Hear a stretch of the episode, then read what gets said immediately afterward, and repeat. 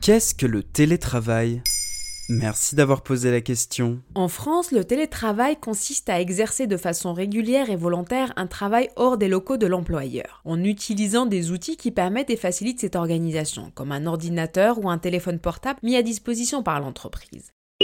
Your boss is attempting to reach you on your cellular device. Depuis l'ordonnance du 22 septembre 2017, il n'est plus nécessaire que cette possibilité soit inscrite dans le contrat du travail du salarié. Un simple accord mutuel oral ou par courriel entre l'employeur et le salarié suffit. Si le télétravail n'est pas la norme, il est devenu la règle pendant le confinement. Pour permettre le maintien à minima de l'activité de plusieurs secteurs, le confinement a favorisé le recours massif au télétravail, permettant ainsi sa démocratisation à très grande échelle. Hmm. Dominique, si ça te va, je vais prendre le lead parce que je connais bien le dos. Juste, est-ce que le papa peut prendre le relais avec les enfants derrière pour les réus? C'est pas évident, évident.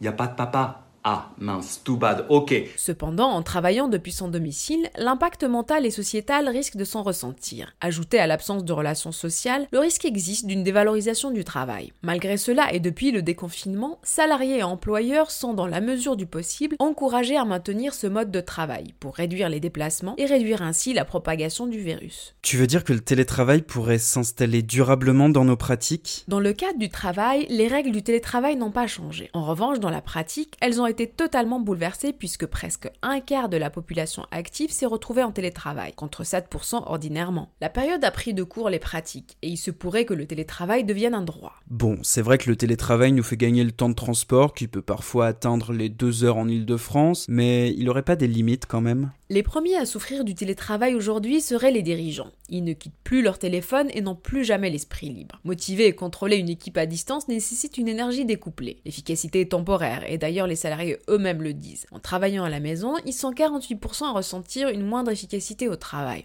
Selon une consultation menée par l'Agence nationale pour l'amélioration des conditions de travail, en date du 15 mai 2020. Mais quels avantages au télétravail une fois revenu à la normale? Le télétravail reste d'abord une relation de confiance mutuelle entre le salarié et l'employeur. Même si tous les postes ne sont pas compatibles à une organisation en télétravail, il y aura toutefois un avant et un après Covid-19 dans la mise en place du télétravail.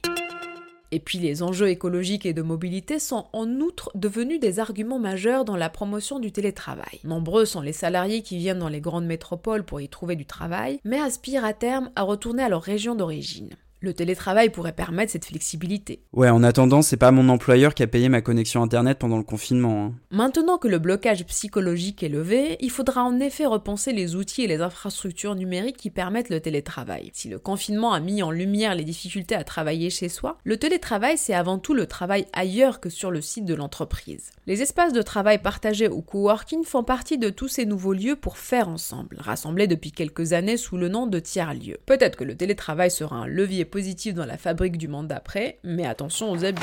Cette nouvelle organisation, elle plaît beaucoup à la direction. Parce qu'avant, quand ils essayaient de joindre des collaborateurs le soir ou le week-end, bah, ils répondaient pas comme ils étaient plus au bureau. maintenant, ils n'ont plus d'excuses, vu qu'ils vivent dehors.